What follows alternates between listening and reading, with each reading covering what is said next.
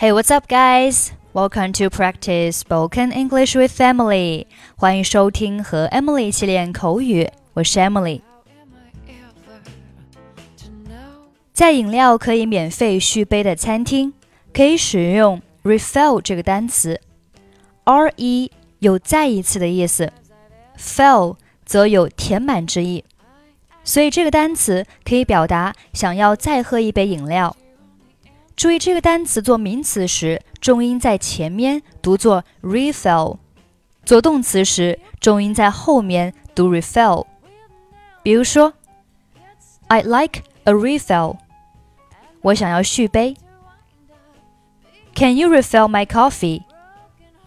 我的咖啡可以续杯吗？Could you refill my water, please？可以帮我加水吗？Do you charge for refills？续杯需要收费吗？在今天的对话当中，你还会听到 a cup of Joe。a cup of Joe 指的就是 a cup of coffee，一杯咖啡。其来源有很多说法。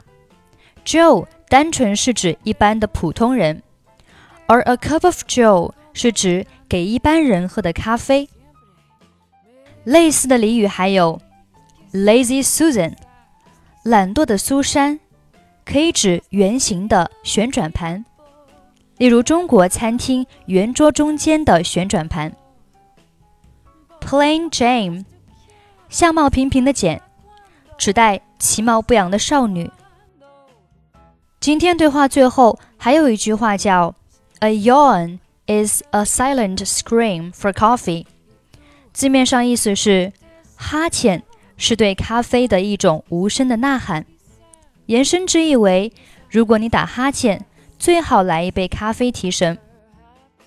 补充一点，yawn 在口语当中做名词时，有另外一个意思，表示令人厌烦的人或者无聊的事物。比如，The movie。was a complete yawn. 这部电影无聊透顶。Okay, now let's listen to the dialogue. 爸爸，谢谢你带我来买东西。咱们在这家舒适的小咖啡店里坐一下，然后我请你喝一杯你最爱的咖啡。Thanks for taking me shopping, Dad. Let's stop in this cozy little cafe, and I'll buy you a cup of your favorite Joe. 谢谢乔伊，我来过这儿几次，他们的浓缩咖啡很棒。Thanks, Joey. I've been here a few times before. They make a good espresso. 所以你要来杯浓缩咖啡吗？so you want an espresso? 实际上， 这次我可能要试试超浓的土耳其咖啡。Actually, this time I might try the industrial strength Turkish coffee. 哦，我喝过一次，我觉得它太苦涩了，喝完后在嘴里留下很难闻的气味。Oh, I tried one of those once. It was too bitter for my liking. It left a nasty aftertaste. 如果那样的话，我要点浓缩咖啡。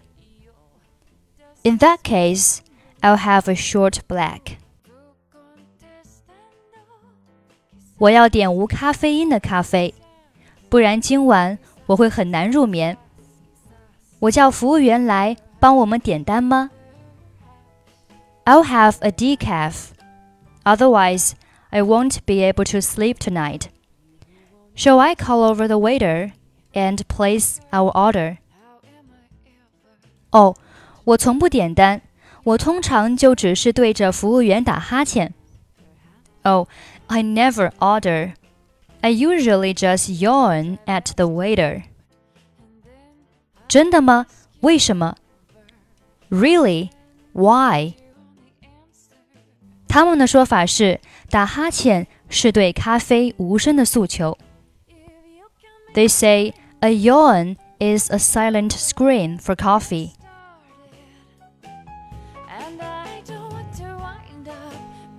Thanks for taking me shopping, Dad.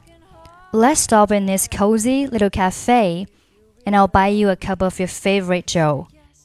Thanks, Joey. I've been here a few times before. They make a good espresso. So, you want an espresso? Actually, this time I might try the industrial strength Turkish coffee. Oh, I tried one of those once. It was too bitter for my liking. It left a nasty aftertaste. In that case, I'll have a short black. I'll have a decaf. Otherwise, I won't be able to sleep tonight. Shall I call off the waiter and place our order? Oh, I never order. I usually just yawn at the waiter. Really? Why? They say a yawn is a silent scream for coffee.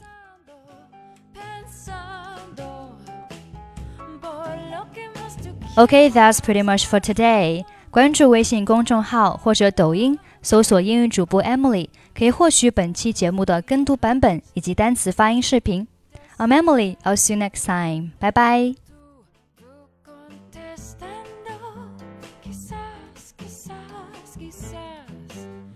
Quizás, quizás.